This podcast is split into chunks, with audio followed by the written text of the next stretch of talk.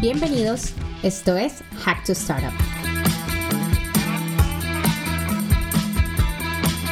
Soy Ana Castrillón y estamos aquí para escuchar a emprendedores, expertos e inversionistas de startups en Latinoamérica. Hablamos con nuestros invitados sobre los temas más relevantes en el ecosistema de las startups en Latinoamérica. Impactamos a miles de soñadores que quieren llevar su emprendimiento a otro nivel. Gracias por acompañarnos. Aquí vamos.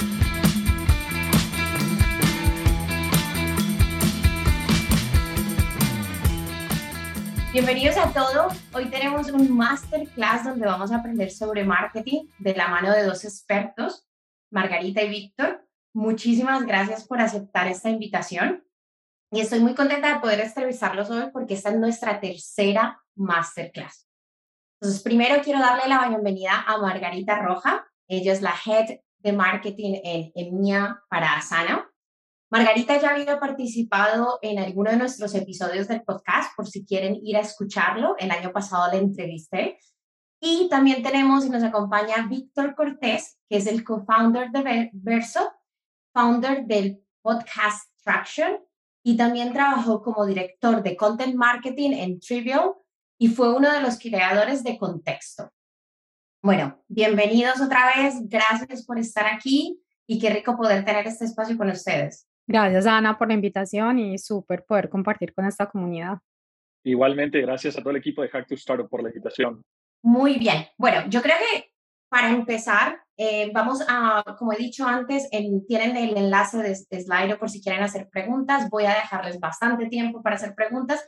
Tengo algunas preguntas preparadas y yo creo que para empezar lo más importante es, un poco por qué no se presentan cada uno para las personas que no los conozcan y que no hayan escuchado antes eh, de ustedes. Empecemos por Margarita. Sí, hola a todos, soy Margarita, soy colombiana de Medellín, pero llevo viviendo afuera bastante tiempo, viví en California 11 años, donde empecé mi carrera en mercadeo para compañías de tecnología y trabajando en diferentes compañías de Silicon Valley como Evernote, Weebly y eh, llevo trabajando en Asana en los últimos cinco años.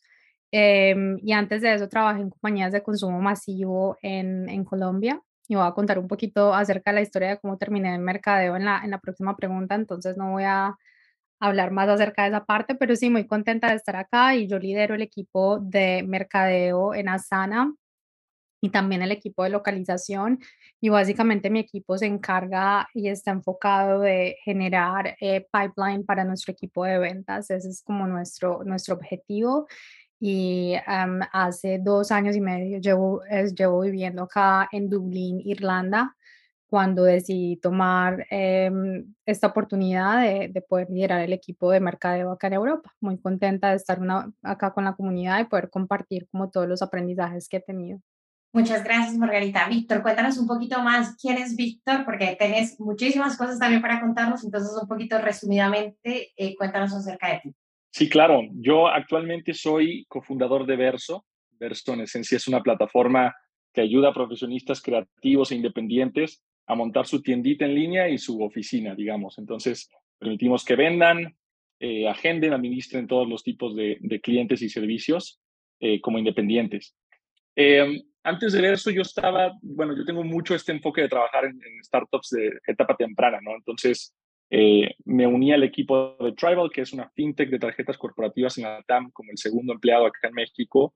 Eh, salí de ahí cuando ya éramos alrededor de 180, 200, entonces me tocó también ver como todo ese crecimiento, rocket ship, eh, desde el lado de, de, marketing y como empleado. Y antes de eso, cofundé tanto Contexto, que es como el TechCrunch para Latinoamérica, ¿no? esta publicación en donde hablamos de Startup Venture Capital en la región y de Tracción, que Tracción comenzó siendo un podcast por hobby, pero eventualmente se convirtió también en una agencia de marketing de contenido. Eh, y bueno, eso es, eso es en esencia en donde me he estado enfocando la mayor parte de mi carrera hasta ahora. Bueno, yo creo que los dos, eh, como se han podido dar cuenta, los dos tienen eh, un bagaje profesional un poco diferente y por eso es lo bueno de este masterclass, porque vamos a hablar un poco de la parte orgánica del marketing y de la parte pagada del marketing. Pero yo creo que antes de que empecemos como a entrar en materia, ¿por qué no nos cuentan cómo terminaron en marketing? Entonces empezamos por ti, Margarita. ¿Cómo terminaste eh, como gerente de marketing? Sí, bueno, yo desde que estaba en la universidad eh, quería hacer como mi concentración en mercadeo. Lo interesante es que estaba obsesionada con compañías de consumo masivo, no con tecnología para nada. Mi, mi meta era trabajar en Procter Gamble, en Clorox, que ahora mis amigos en Silicon Valley se ríen de eso. Dice, ¿quién quiere trabajar en Clorox? Yo era una de ellas que quería trabajar en Clorox. Y, y bueno, cuando estuve en Colombia me enfoqué mucho en trabajar en estas compañías de consumo masivo eh, y por em, motivos personales me tuve que mudar a San Francisco porque quería hacer un MBA y también tenía familia ahí. Ahí la burbuja de la tecnología me absorbió eh, y intenté, como yo dije, voy a intentar trabajar en haciendo mercadeo para, sí, para una compañía que no sea de consumo masivo, que sea tecnología, un servicio intangible y aprovechar que estoy acá en San Francisco y empecé en Evernote. fui muy afortunada de empezar con una compañía que en ese momento estaba, eh, era un unicornio, eh, y empecé con la expansión en Latinoamérica. Ahí duré cuatro años, aprendí muchísimo, aprendí la importancia de las comunidades, era más un rol de mercadeo, más de B2C que de B2B. Entonces fue muy interesante, y ahí ya me moví para Weebly a hacer más como eh, expansión internacional y abrir nuevos mercados que no fueran solamente Latinoamérica. Y en Asana fui muy afortunada porque en Asana yo fui empleada número 200, ahora estamos como alrededor de los mil y pico y éramos 20 personas del equipo de mercadeo cuando yo empecé, ahora somos 200. Entonces fue muy interesante ver cómo ha evolucionado nuestras estrategias, nuestros programas, también eh, cómo hemos eh, crecido como compañía y cómo las cosas han evolucionado eh, a través de esos cambios que hemos tenido en estos cinco años, que cinco años en una startup de estas suena como si fueran diez, uno ve de todo. Y esa fue como la trayectoria que he tenido en, en mercadeo, entonces en los últimos 12 años eh, me he enfocado en mercado internacional para estas diferentes compañías y ha sido interesante porque cuando me he unido han estado como en esa etapa de como crear y crecer, no crear, perdón, como the building phase. Y acá yo me anticipo y digo como que qué pena utilizar mucho Spanglish, el building phase, pero también el scaling phase. Ha sido interesante ver eso. Y eso es lo que he hecho los últimos 12 años. Muchísimas gracias por compartirme eh, esto. Y Víctor, eh, por curiosidad, ¿cómo llegaste tú a marketing y, y a este mundo de marketing? Por total accidente, Ana, yo creo. Eh, soy de esas personas que realmente no sabían qué estudiar cuando estaban, estaban tomando la decisión. Según yo iba a ser productor musical y esa va a ser mi, mi vocación de por vida, eh, terminé en algo completamente diferente, pero lo que siempre me ha gustado mucho es esta convergencia entre lo creativo y lo cuantitativo, ¿no? Eh, estudié finanzas, siempre tenía como este, este interés por marketing, pero realmente es que decía, bueno, si sé de finanzas y sé el lenguaje de los negocios, creo que puedo, puedo partir de una base sólida para eventualmente entender, entender otras ramas adyacentes, ¿no? Em, pero a pesar de estudiar finanzas, nunca me interesó la parte más corporativa, como de investment banking o private equity, me interesaba más como las finanzas de, de emprendedor, ¿no? Empezar mi propio negocio y cómo entender bien esa dinámica. Entonces, eh, cuando empiezas a, fundar tu, tu, startup, cuando empiezo yo a, a fundar las, la contexto, eh, particularmente, fue que entendí que como CEO, como founder, tú tienes que ser el Chief Brand, Storytelling, Growth, Creative, todo officer, ¿no?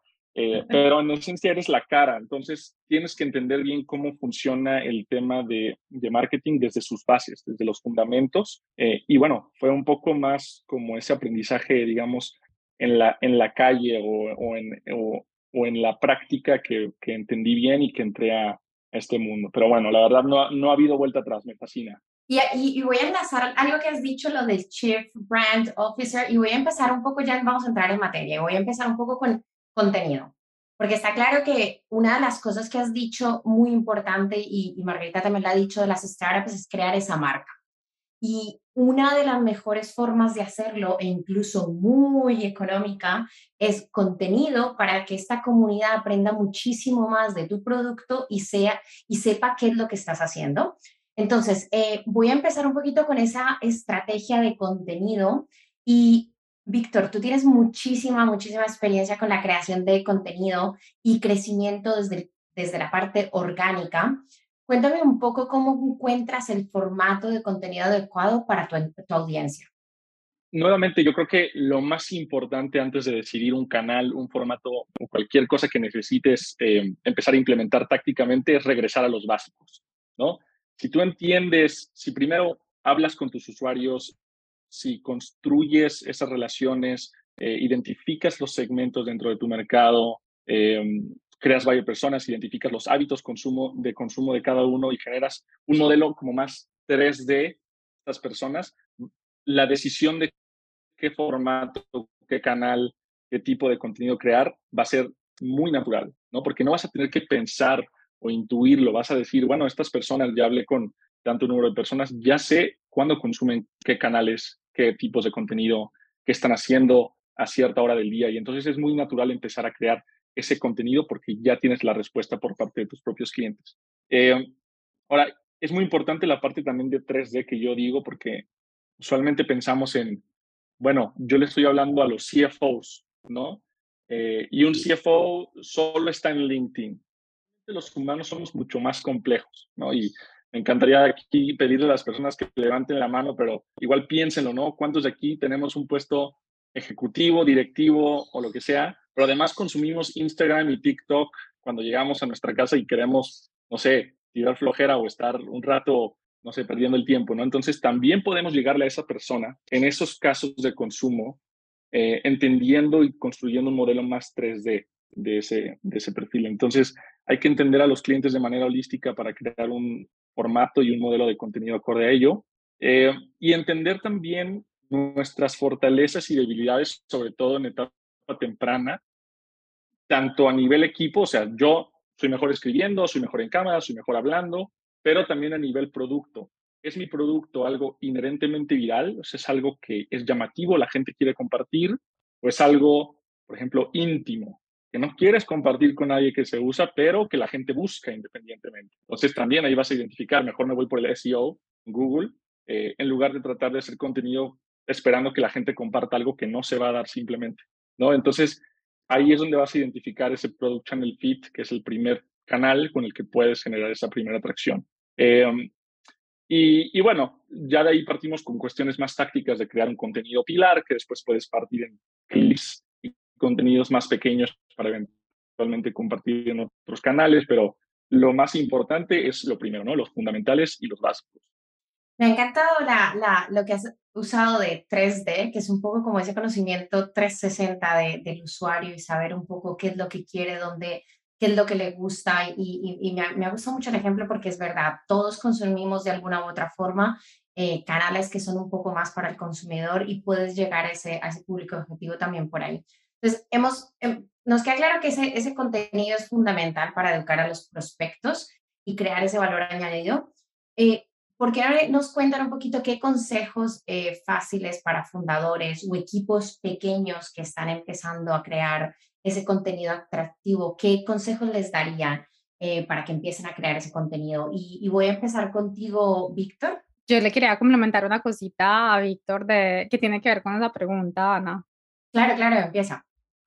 Sí, que te iba a decir que me, me gustó mucho lo que dijo Víctor de empezar con los fundamentales y creo que algo que yo aprendí de la Head of Content de Asana es que, y suena muy básico, pero es súper importante y es, tienes que crear contenido que agregue valor a, tu a, a esa audiencia y tienes que tener muy claro cuál es tu ICP y lo que decía Víctor, o sea, ICP dependiendo de tu producto pueden ser varios. En el caso de Asana, por ejemplo, tenemos desde la parte del que tiene el, el authority de pagar el producto hasta el team lead, hasta el que es solamente individual contributor y para cada una de estas personas el contenido va a ser diferente. Y lo otro que quería complementar en estos días estaba escuchando, o perdón, leyendo un blog post acerca de estrategia de contenido y hablarán de este concepto que se llama el 30% juice rule y básicamente lo que dicen es que de tu estrategia de contenido, el 30% debería ser acerca de cómo tu producto soluciona el problema de tu audiencia y el resto es hablar acerca del problema, porque lo más importante es crear awareness de que hay un problema, ya cuando sabes que tienes una audiencia que es el ICP, que este es el problema que están teniendo, hablar de ese problema, crear el awareness de eso, crear la solución y ya a partir de ahí crear el awareness de tu marca para que ellos sepan que está solucionando parte de ese problema. Y eso es súper importante como eh, tenerlo en cuenta y tener, y cuando yo digo como eh, enfocarse en el problema, es como qué es lo que quieren lograr, cuál es el workflow que tienen, cuáles son las herramientas que, que utilizan, toda esa parte. Entonces yo creo que solamente para complementar y también estoy súper de acuerdo con Víctor, la parte del, del fundamental y entender muy bien el ICP es súper importante. Muchísimas gracias. No, y para los que no sepan, algunas cosas les he puesto ICP, que es Ideal Customer Profile, como su cliente objetivo o cuál es su cliente ideal para el producto. Entonces, eh, retomando un poco la pregunta, eh, Víctor, eh, así consejos que le podamos dar a fundadores o pequeños equipos para crear contenido atractivo. Considero que la principal barrera no es de tiempo. ¿no? Nosotros, como founders, le damos prioridad o le damos tiempo a lo que sabemos que es prioridad. La primera barrera es mental, de decidir que lo quieres hacer, ¿no? De decidir que esto no es un nice to have, no es algo que sería bueno tenerlo o no es algo que tienes que delegarle a la agencia que contrataste tercerizada o a el community, la community manager de tu equipo. Es algo que tú tienes que sentarte a hacer. Entonces, en el momento en el que le pones fecha y hora en tu calendario para crear ese contenido, cuando vas a empezar a ver esos primeros resultados de avance. ¿no? Entonces, el, compromiso, el commitment es lo más importante en primero. Eh, segundo es, es un poco como crear producto, ¿no? O sea, tienes que primero tener estas conversaciones con tus usuarios. Si conoces bien a las personas, entonces sabes cuáles son sus problemas a resolver. No tienes que sentarte a idear, bueno, ¿y estas personas de qué van a querer que les hable? ¿No? Ya sabes más o menos cuáles son los temas que incluso si tu producto no resuelve directamente, con una pieza de contenido tú les vas a poder ayudar independientemente. Entonces, eso es lo más importante. Define el tiempo, define cuáles son las dudas más puntuales de tu buyer persona o de tu audiencia meta para generar esas primeras ideas de contenido. Tres, escríbelo o ejecútalo o grábalo o date un tiempo para que realmente puedas empezar a crearlo. Eh, y lo más importante es empezar con ese contenido pilar. Entonces, es gran, gran parte de los TikToks que hay hoy en día, gran parte de los shorts que ves también en, en, YouTube, son piezas pequeñas de contenidos más grandes. Son personas que están hablando en un podcast y de repente eh, sale un clip pequeño de algo interesante que surgió dentro de ese podcast, ¿no? Lo mismo con contenido escrito. Entonces, tú un blog post lo puedes convertir, un solo blog post lo puedes convertir en tweets para un mes, lo puedes convertir en, en un newsletter. Entonces, el objetivo es justamente reciclar ese contenido, ajustarlo y tropicalizarlo a cada canal. Claramente es importante esto, o sea, no puedes hablar de una forma quizá un poco más amigable y más, y más cercana en Twitter que podrías hacerlo en, en LinkedIn, eh, entonces, entender esas facetas de la audiencia y crear ese contenido que puedas eh, reutilizar. Entonces, eso es, yo diría que eso es lo más importante. Una sola pieza de contenido larga se puede reutilizar en muchas otras piezas de contenido y entonces no sientes que tienes que estar cada día como creando algo nuevo y reinventando la rueda con, con las piezas de contenido que escribes. ¿no? Eso creo yo, creo yo que es lo más importante. Me encanta, yo que me voy a quedar con, con, lo que me voy a quedar de esta respuesta es tropicalizar para cada canal. Me ha encantado. lo voy a usar de ahora en adelante. Bueno, voy a pasar con la siguiente pregunta un poco con el tema de tiempo. Yo creo que hablamos del contenido y hablamos una parte del crecimiento orgánico. Entonces, ahí creo que Search Engine Optimization, que es eh, SEO o SEO en inglés, eh, es algo fundamental para que tu contenido pueda de alguna forma rankear de forma orgánica en Google. O sea, que quiere decir que cuando alguien esté buscando tu producto, tú salgas en la primera página. Entonces, ¿cómo empezar con, ese, con, esa estrategia de, SEO y cuáles serían los primeros pasos eh, desde tu punto de vista, Víctor? SEO. Bueno, nuevamente, a mí me gusta mucho la analogía de comparar contenido con producto porque al final de cuentas se trata de solucionar el problema de la audiencia de una forma diferente. No estás creando una herramienta, estás creando información que les van a otorgar valor. Entonces, lo primero es entender el terreno de juego, ¿no? ¿Quiénes son tus usuarios? ¿Qué actores ya existen? O sea, que otras, que otras personas responden esas dudas que ellos tienen. ¿Cómo solucionan esas necesidades? ¿Qué tan profundo lo hacen? ¿Qué tan bien lo hacen? ¿Y dónde están esas áreas de oportunidad? Entonces, el objetivo es eso. Cuando tú ya tienes la idea del contenido que quieres escribir, te vas a Google, ¿no? Y lo primero que haces es buscar justamente esas palabras eh, que tus usuarios usaron para describir el problema o la duda que tenían. Y te lees toda la primera página y ves, este lo hizo bien aquí, este lo hizo bien acá, este lo hizo mal aquí, este lo hizo mal acá. Y armas este rompecabezas de, bueno, yo puedo solucionar las diferentes áreas de oportunidad de cada uno de estos artículos y crear algo mucho más robusto. Entonces, lo importante de Google hoy en día es que el algoritmo se ha convertido en algo tan sofisticado que antes te recompensaban por meter tantas keywords pudieras en el artículo y generar tantos backlinks como quisieras. Hoy se trata de realmente aportarle valor a la persona. Entonces, casi, casi Google es otro usuario leyendo tu artículo. Y si a Google le puedes responder esa pregunta, probablemente a las otras personas sí lo vas a poder responder también. Y es así como te van a dar esa, esa recompensa de estar hasta arriba. Entonces, haz el research de que ya existe, haz el research de que no existe, eh, empieza con keywords, nichos y desatendidos. Y a mí lo que más me gusta hacer hoy en día es ir por profundidad sobre cantidad. Un solo blog post que sea una guía definitiva sobre un tema va a posicionar y va a rankear por una gama de keywords más grande que ir por artículos que realmente solo son una introducción, un párrafo que te agrega valor y una conclusión. O sea, ya ese juego de sacar cuántos artículos quieras en volumen ya pasó. Eh, ahora se trata de realmente responder las, las preguntas de la audiencia. Muchísimas gracias, Víctor. Bueno, entonces, eh, eh, pasando un poquito aquí, está claro que aunque al final y al cabo haces marketing para consumidores, un poco el marketing que haces a empresas y a consumidores puede ser diferente. Entonces, eh, ¿por qué, desde el punto de vista, por qué creen que el crecimiento orgánico es importante y cuál es esa diferencia entre B2B y business to consumer? Y voy a empezar contigo, Margarita. Estaba poniendo la respuesta a la pregunta porque en las compañías donde yo he trabajado no le hemos parado muchas bolas al principio a la parte orgánica de contenido y nos arrepentimos muchísimo después como de un año y medio, dos, que ya hemos como lanzado otros canales, es como que, wow, ¿por qué no le paramos bolas a esto? antes y tenemos como una deuda ahí que pues uno se demora, sobre todo con la parte orgánica, de tener esa authority. So, eso es algo que yo he aprendido con los años y que cuando empiezo con una nueva empresa o la próxima que vaya a empezar es como que no hay que sobre todo yo que hago mercado internacional, pues cuando tienes ya varios idiomas y agregas esa complejidad, es como que, bueno, no, ya hay, hay, que hacerlo desde el principio.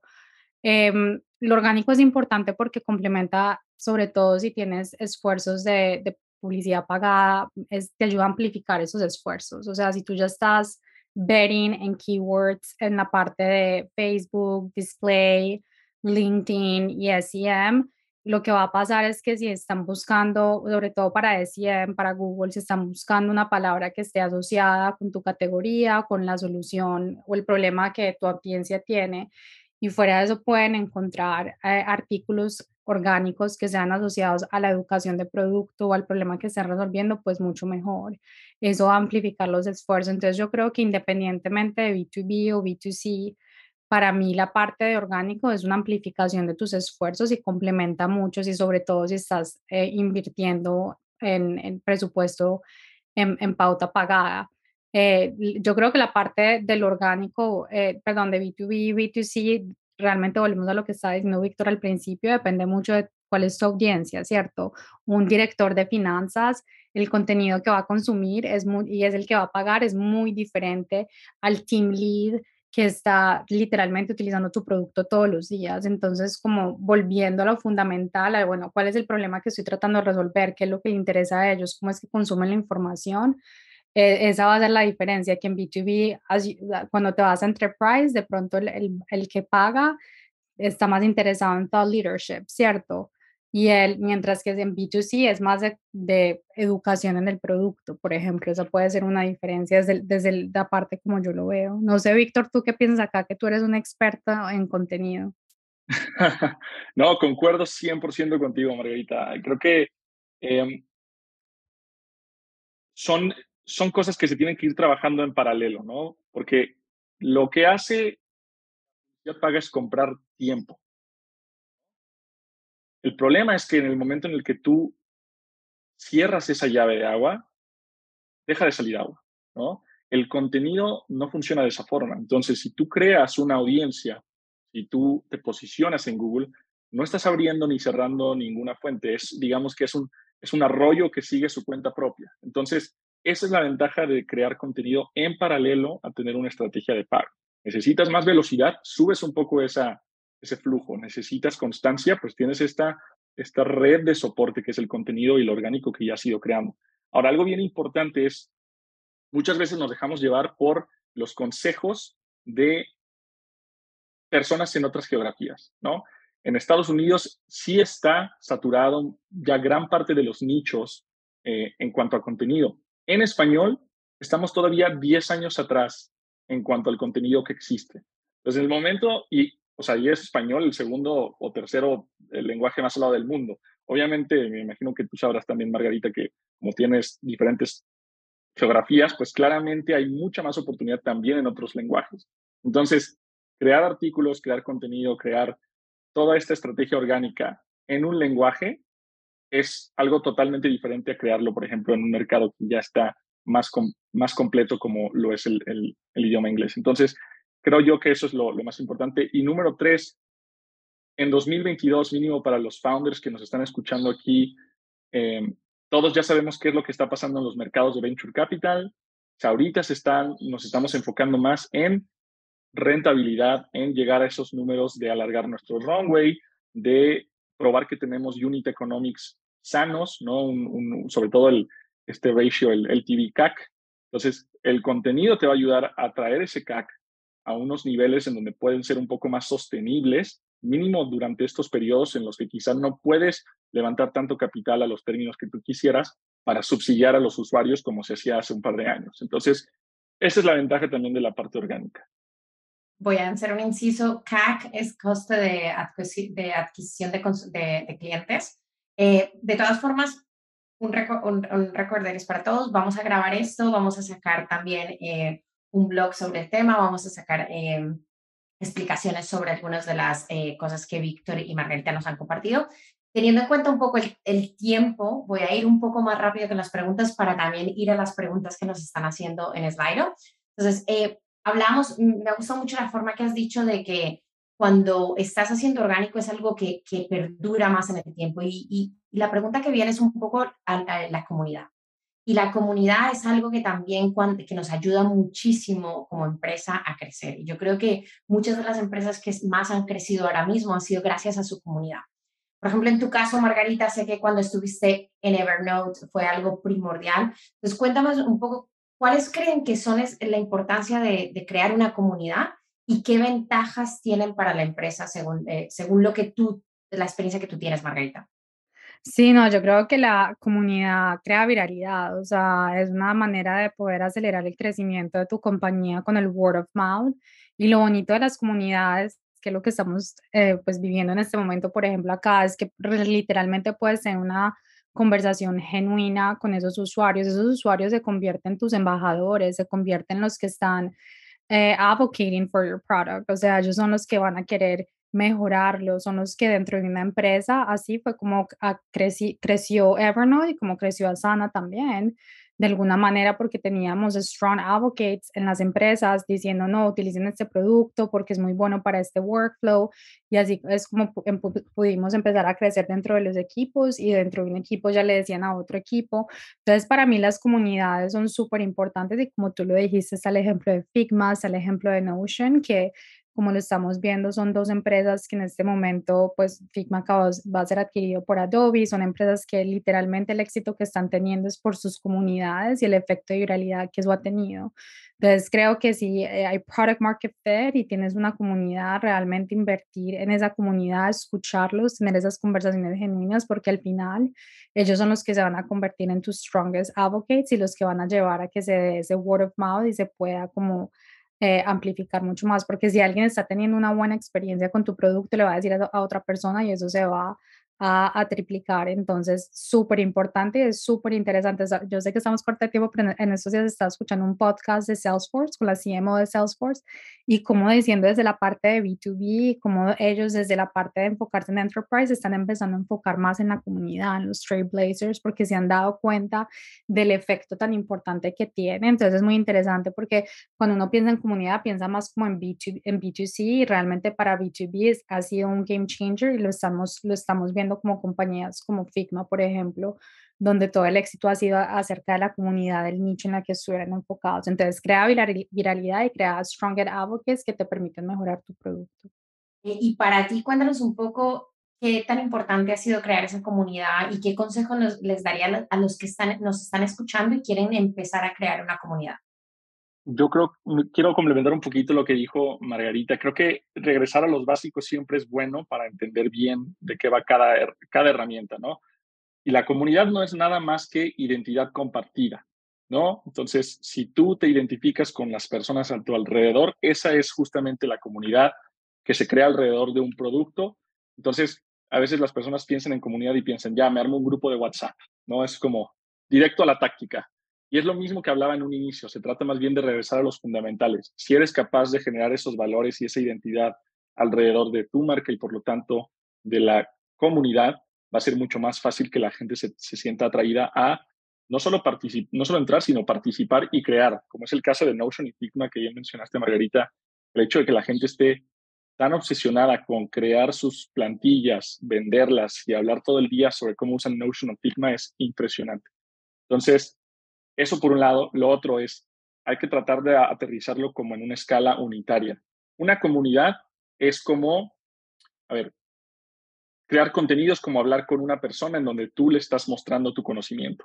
Una comunidad en donde esa persona también te llega a conocer a ti mismo. Entonces, lo bueno y lo malo, ¿no? Vas a permitir, vas a tener que ser más vulnerable también con eh, la forma en la que la gente percibe, mínimo como una startup o como fundador, como te percibe y eso también es, es importante tenerlo siempre en cuenta. Entonces, eh, creo yo que es lo más difícil porque es construir relaciones genuinas. Pasas más allá de simplemente audiencia, estás construyendo relaciones genuinas con personas.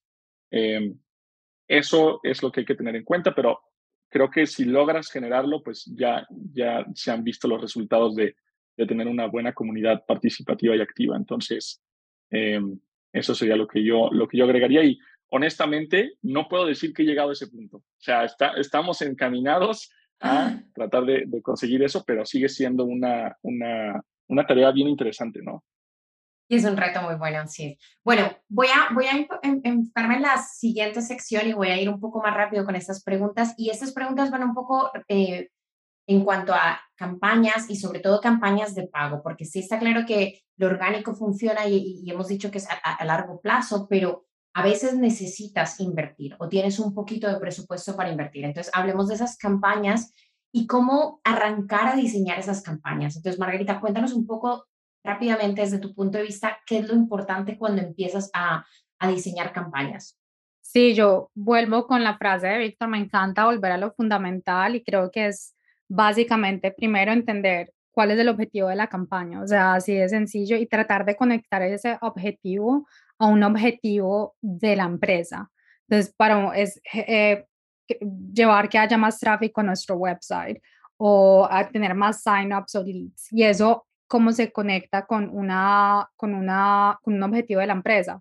Crear más pipeline o más revenue, porque así también vas a poder como si eres el, como el first hire de, de, mercadeo, poder hablar con tu founder y mostrar el valor que tú le estás generando a la empresa también. Entonces, lo más importante es como tener ese brief de entender cuál es el objetivo, cuál es tu audiencia que te va a ayudar con la segmentación, cuál es el mensaje, el posicionamiento que quieres dar, qué parte del funnel es tu campaña. ¿Es para top of the funnel, que es más como awareness? ¿Es para middle of the funnel, que va a ser más consideración? ¿O es para más bottom of the funnel, que es para convertir? Y es muy importante tener qué parte del funnel va a ser para saber qué canales eh, vas a implementar cuando estás haciendo tu campaña. Y luego de tener como este brief y lo fundamental claro en el que te puedas comunicar tanto con tu founder o con otras personas que van a ser el equipo de ventas, de, que van a ser parte de la campaña, empiezas un poco más con la táctica. Siempre empieza con la estrategia, entendiendo el por qué. Eh, y cómo, cómo vas a agregar valor. Y ya después de ahí empiezas a, a, mm, empiezas a hacer las tácticas eh, de, de, tu campaña. Si quieres, por ejemplo, traer más tráfico eh, de personas que sean como más em, enfocadas al, al, problema que está resolviendo tu producto. Va a ser algo más como un LinkedIn o va a ser más algo como SEM, por ejemplo, que es más la parte de consideración y de, y de conversion, ¿cierto? SEM es un canal espectacular que mm, va, a convertir porque las personas literalmente están yendo a Google y están buscando una palabra clave asociada al problema que tu eh, empresa esté eh, resolviendo. Entonces, para mí, eh, vuelvo a lo fundamental y con mi equipo, siempre que viene un regional marketer como a, hacerme el pitch de una campaña, es bueno, cómo esto está conectado con los objetivos de la empresa y cuál es el objetivo, la audiencia, el mensaje, los canales y qué parte del funnel. Y creo que algo súper importante eh, que lo hablábamos cuando estábamos preparando este, este webinar es nota sí, traer más webs, más tráfico, traer más signups y leads es importante, pero ¿cuáles son los aprendizajes? Eh, si no se trajo más leads, ¿por qué? Y cómo podemos iterar y optimizar. O sea, acá estamos hablando de en un fast pace donde tenemos, y sobre todo lo que dijo Víctor, con las condiciones del mercado, en este momento queremos ser eficientes eh, y es súper importante que cada marketing dollars que estemos gastando, si no estamos trayendo el objetivo inicial, estemos teniendo un aprendizaje para poder ir, iterate la próxima campaña que vamos a hacer y poder optimizar los, las campañas que tengamos en ese momento. Me gusta eso que de, iterar y que no, no termine en cuanto lanzan las campañas, sino que también es los aprendizajes. Víctor, no sé si quieres agregar algo o pasamos a la siguiente pregunta creo que estuvo bastante completa la respuesta de Margarita, entonces no sé si se agregaría algo más. Vale, pues vamos a la siguiente pregunta y un poco hablabas, Margarita, de este presupuesto. Y está, yo odio presupuestos, es la, tarea del año que más odio. Eh, sin embargo, eh, creo que hablar de cómo se hace un presupuesto es muy específico para cada empresa. Entonces, te voy a preguntar a ti, ¿cuál es el presupuesto de tu, cuál es la parte de tu presupuesto que nunca cortarías? Sí, eh, me encanta la pregunta y muy interesante. Contenido es algo que yo particularmente, mi equipo no lo desarrolla, pero en todas las entrevistas que he escuchado decíamos, es lo primero que dicen, contenido es una de las cosas que ellos no cortarían. Específicamente para mi equipo, el website es algo que siempre, o sea, todo lo que, todas las iniciativas que estén enfocadas al website es súper importante para mí, nunca lo cortaría porque esa es la puerta de entrada a tu empresa. O sea, optimizar tu website, asegurarte que el posicionamiento sea el adecuado, que constantemente estés experimentando con los call to actions, eh, con el homepage, con el sign up, porque si una persona está yendo a tu website ya hay una intención de compra y tú tienes que asegurarte que estás dando el valor y, la y el posicionamiento y, y mostrándoles que estás resolviendo el problema por lo, eh, por lo que ellos están eh, buscando esa solución. Entonces, para mí el website es súper importante. Eh, como lo mencioné anteriormente, mi equipo se enfoca mucho en la parte de revenue marketing y generar pipeline para el equipo de ventas. Por lo tanto, eventos y webinars es súper importante para generar demanda para mi equipo de, ventas y eso es algo que yo no cortaría, sobre todo ahorita post-COVID. Eventos se está volviendo algo muy importante y es una parte fundamental en, en generar ese, esa, ese fuel para mi equipo de ventas y lo mismo webinar. Y, los, y el webinar contenido es súper importante.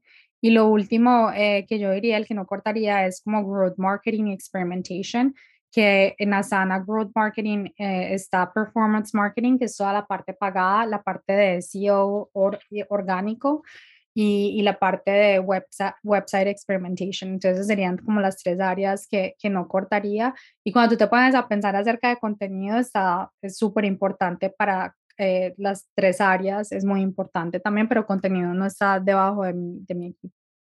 Yo creo que estoy de acuerdo contigo con los que has dicho. Y hablemos un poco de, de, las campañas. Has lanzado las campañas y un poquito cómo mides ese éxito de las campañas. Y voy a empezar contigo, Víctor. Eh, ¿cómo me, cuando tú haces campañas, cuáles para ti, desde tu punto de vista, cuáles son las, las métricas o cómo mides el éxito de esas campañas? Sí, esta pregunta es, es bien interesante porque es variable 100%. Entonces, al final, eh, lo que dijo Margarita es, tienes que crear, tienes que tener esta junta interna en, donde vas a decidir qué es lo que se va a evaluar y hacia dónde va a estar orientado el aprendizaje. Entonces, dependiendo del experimento que estés corriendo, es cuál va a ser tu North Star Metric, ¿no? O tu, o tu métrica que tienes que, eh, que perseguir.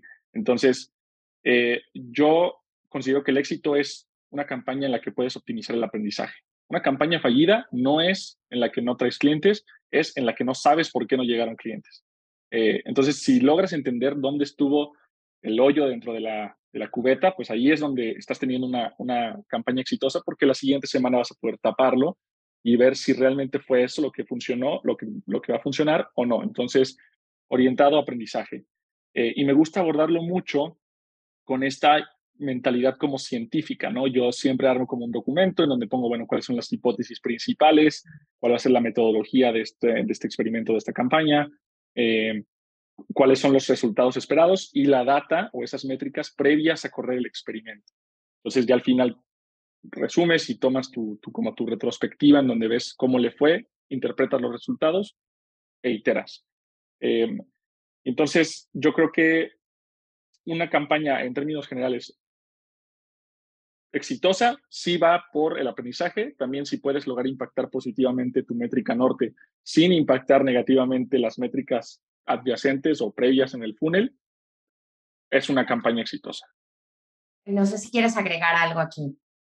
No, la, la filosofía en Asana y en las compañías de trabajo es mucho de experimentar y no es tanto lo bueno o lo malo, sino el aprendizaje y entender si se logró, por qué y si, si no también. Yo creo que para cualquier persona que está en mercadeo, y eso ya es muy táctico, para mí es muy importante que entiendan su funnel y dentro de su funnel que entiendan también cuáles son las tasas de conversión, o sea, si estamos intentando crear más signups, cuál es el tráfico, cuál es el conversion rate, y eso ya es muy táctico, táctico de, de cada empresa, pero eh, pienso mucho como, como Víctor, o sea, creo que mercado se está volviendo mucho arte y ciencia y cada vez nos estamos volviendo como muy data oriented, pero yo valoro muchísimo los, los eh, marketing leaders que son muy orientados como a los números y hay manera de medir y entender muy bien ese funnel eh, para ver cómo el impacto que se está teniendo. Y una vez más, no es bueno o malo los resultados, sino el aprendizaje, como dijo Víctor, optimizar ese aprendizaje. Bueno, chicos, yo creo que hemos llegado como a la parte final. Voy a hacer la última pregunta y empiezo con las preguntas porque tenemos varias personas que han hecho varias preguntas, entonces vamos a intentar contestarla toda. La última pregunta yo creo es un poco de contratación. Eh, si ustedes entraran eh, en un equipo y pudiesen contratar máximo tres, me contestan rápidamente, ¿cuáles serían los tres empleados de marketing o los, o los, los primeros empleados de marketing que contratarían? Empezamos contigo, Margarita.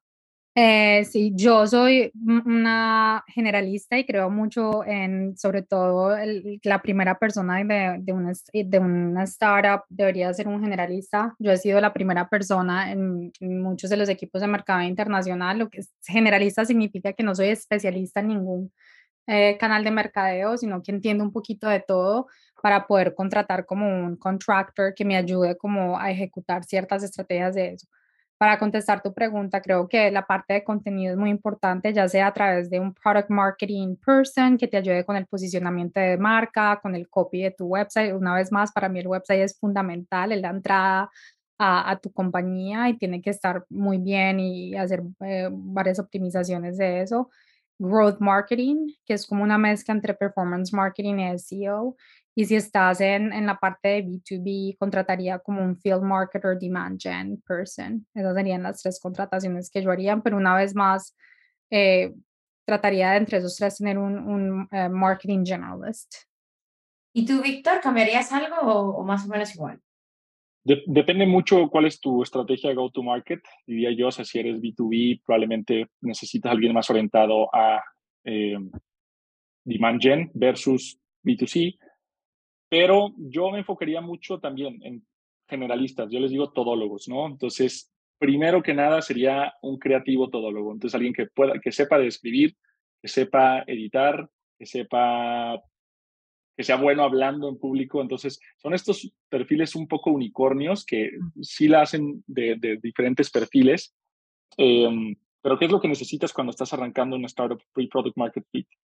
Antes de Product Market Fit no, no, no contrataría algún perfil tan especialista porque no sabes todavía cuál va a ser tu canal, no sabes todavía cuál va a ser tu Product Channel Fit. Entonces, es mejor alguien que pueda ayudarte a testear las diferentes avenidas y una vez que ya te decides en una, ejecutas con, con diligencia. Pero lo, más, lo, lo principal es un generalista. Estoy, estoy apuntándome todas las expresiones de hoy, tropicalizar, todo loco, me las voy a quedar todas. Bueno, voy a irme con las preguntas que nos han hecho y esta yo creo que, bueno, el, el, que quiera empezar a contestar, pero yo creo que está un poquito más, Víctor, a lo mejor tú nos puedes ayudar. ¿Cómo potenciar una estrategia orgánica para incrementar las ventas de un producto que por dos años no tienen crecimiento sobre todo que el presupuesto es muy bajo y no es anónima. Entonces, eh, no sé si, Víctor, si quieres contestar. Sí, nuevamente hay que entender bien cuáles son las características de tu buyer persona. Entonces, si tú ya tienes una hipótesis de quiénes son las personas a quienes les puedes vender, habla con diferentes perfiles y con muchas personas. Entonces, entiende sus problemas y trata de solucionar sus problemas no solo con el producto, sino con el contenido que tú creas. Hoy en día la distribución es gratuita. Ya no se trata de cuánto dinero tienes, sino de qué tan bueno es tu mensaje para solucionar el problema de las personas. Si tú con tu producto y con tu marca puedes generar contenido que agregue valor en TikTok, en YouTube, en eh, Google, puedes generar una estrategia orgánica sin tener que invertir un solo peso, ¿no? Simplemente con lo que tus usuarios te dicen y tú haciendo el research y con lo que tú conoces respondiendo esas preguntas. Entonces, yo me enfocaría, dependiendo del tipo de producto, me enfocaría ya sea en LinkedIn orgánico, en TikTok orgánico, que después haces el repurposing en otras plataformas. Em, pero sí, y de hecho las plataformas hoy en día están apuntando ya más al conocimiento, al contenido nicho y de búsqueda por encima de lo viral, incluso TikTok, ¿no? O sea, ya la mayoría de creadores están apuntando a contenido que se puede buscar en el algoritmo de TikTok y creo que TikTok ya está a punto de sobrepasar, no sé si ya lo pasó o no, pero está sobrepasando a eh, rápidamente, está, está creciendo en el nivel de búsquedas que se están haciendo de ciertos temas, que incluso Google ya se le está, ya le está teniendo cierto miedo, ¿no? estaba leyendo. Bueno, tengo una, una aquí, la siguiente, eh, yo creo que para ti, eh, Margarita, y es cómo puedo tener buenas conversaciones con clientes que no son de un perfil consumo de, de, consumo masivo. Me imagino que son eh, profesionales o, o, empresas. Y, y, dice, ¿cómo extraer aprendizajes? No sé si tienes alguna táctica o algo que nos puedas compartir. ¿Y los aprendizajes desde esas conversaciones con los clientes? O, ah, bueno. Imagino que será más como, eh, entiendo la pregunta un poco como eh, eh, market research o cómo haces encuestas o hablas con, con estas empresas que, que, son tus clientes potenciales. Imagino, si alguien está, si la persona que ha hecho la pregunta está ahí, que nos, que nos escriba si es, voy por el buen camino.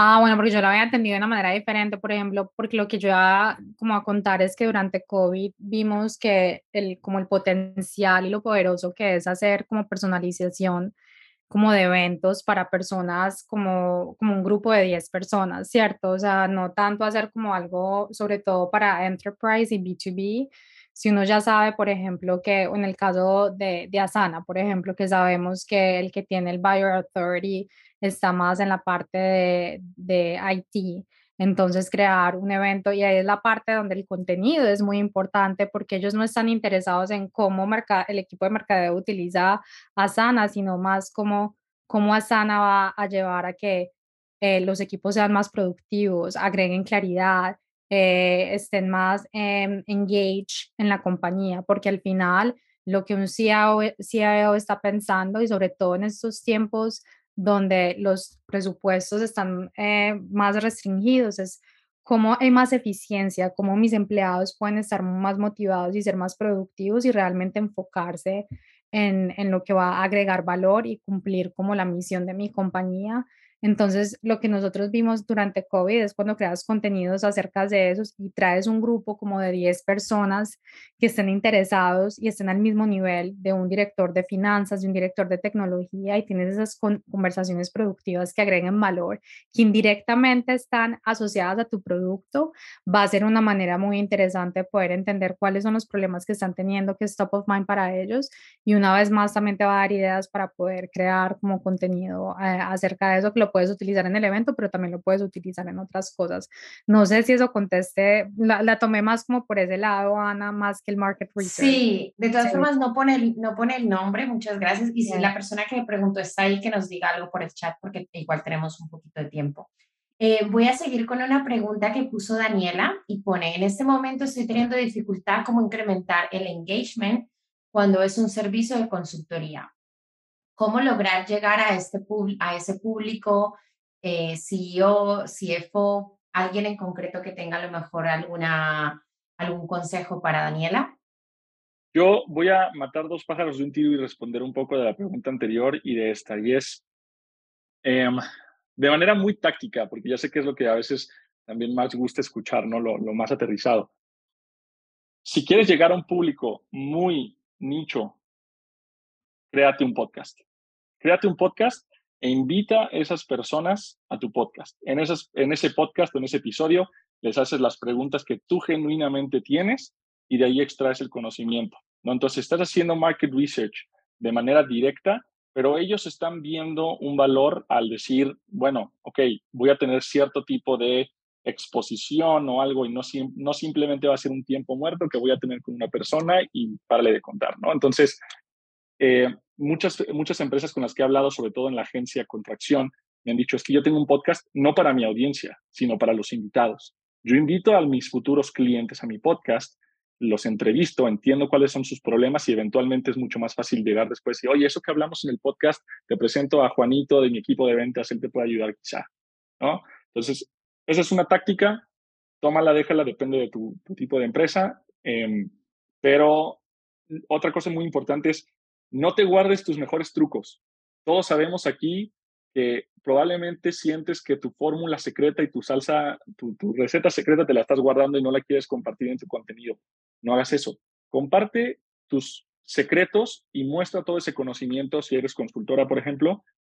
Eventualmente los clientes grandes no se van a bastar con un TikTok en donde les das tres tips de cómo ser buen marketero van a querer realmente profundizar y, saber cómo aplicar esos tips que tú diste en tu contenido en sus empresas. Y entonces ahí es donde ya se da la consultoría personalizada. Pero no te guardes los mejores trucos, compártelos, agrega valor decididamente y después vas a empezar a ver cómo eso se, te, devuelve, ¿no?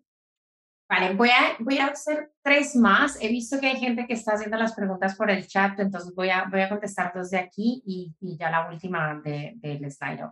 Pues, eh, tengo aquí, si no estoy mal, puede ser que lo, eh, diga mal, Jerusa creo que es, y dice, ¿cómo puedo aplicar el marketing directamente a los clientes a través de los medios? Soy periodista y actualmente estoy tomando un curso técnico en farmacia. Hoy trabajo con medicamentos naturales y tengo la intención de hacer una empresa para hacer productos modernos y tener éxito en las ventas usando marketing.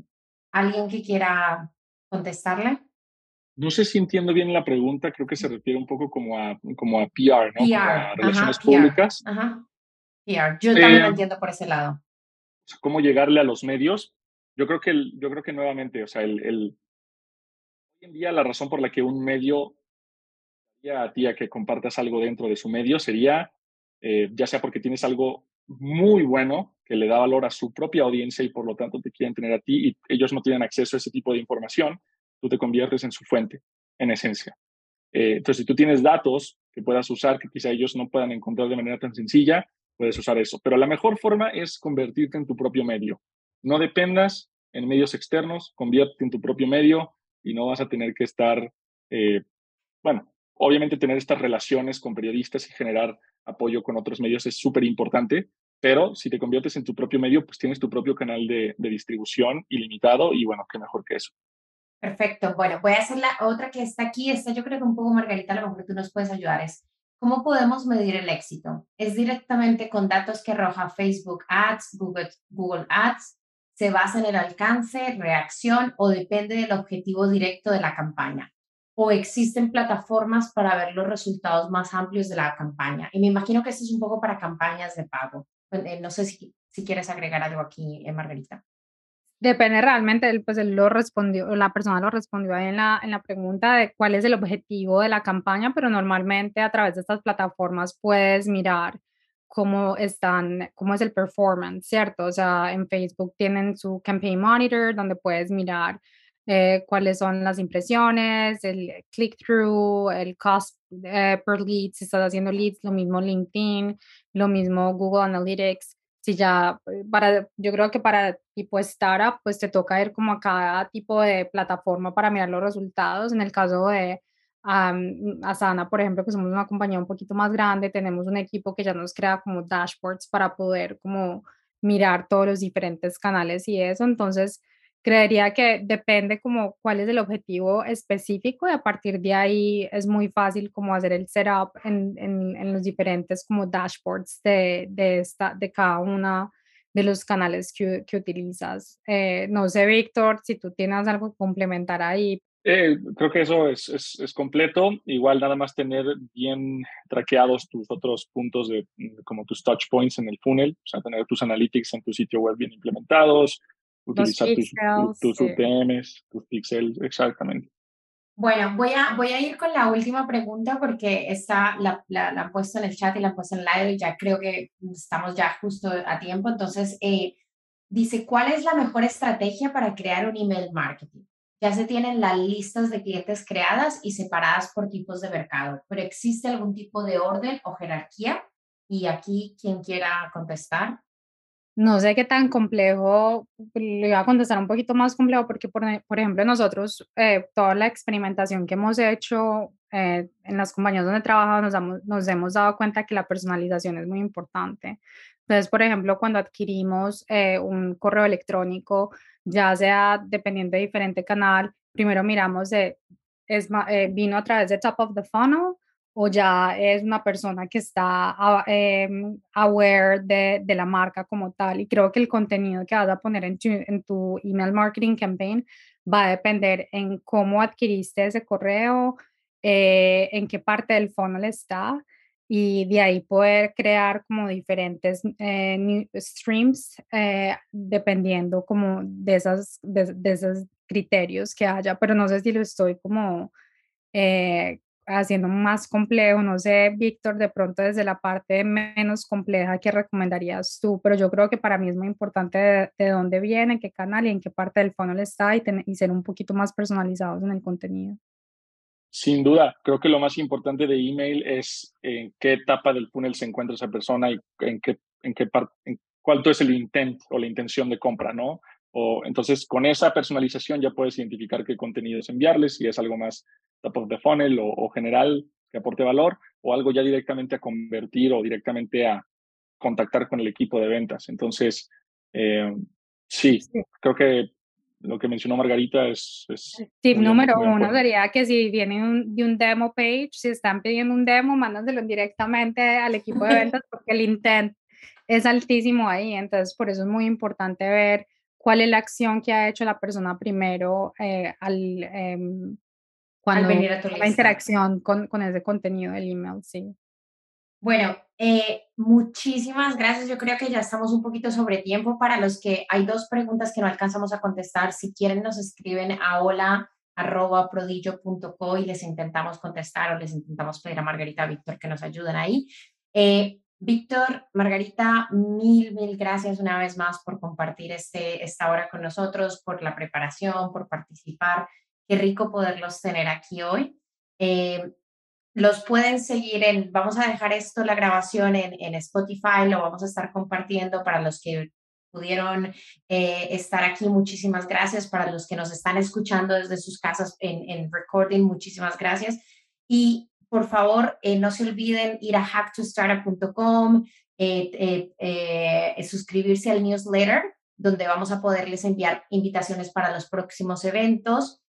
Y si quieren volver a escuchar algunos de los podcasts que tenemos, por favor también vayan a, Spotify o a Apple Podcasts, que los tenemos todos. Eh, Margarita, Víctor, mil gracias una vez más. No sé si quieren decir algo para antes de, despedirnos. No, muchísimas gracias por la invitación, Ana, y al equipo, a, todo el equipo, y súper haber compartido con, con, la comunidad, que a pesar que no pudimos responder más preguntas, y espero que haya sido eh, productivo para todos. Igual, por acá, bueno, si quieren de repente escuchar un par de, tweets y chistes malos en Twitter y en LinkedIn, me pueden seguir en Cortés Víctor H.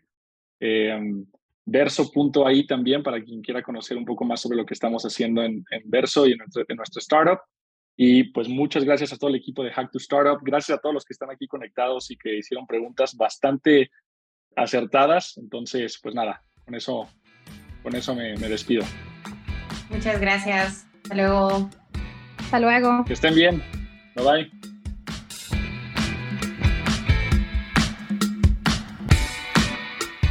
Si te gustó este podcast, compártelo y acompáñanos cada martes con capítulos nuevos. Conoce todo lo que está sucediendo en el mundo del emprendimiento, tecnología y capital de riesgo en Latinoamérica. No te pierdas ninguna entrevista con nuestros expertos y entérate de toda la información en nuestras redes sociales.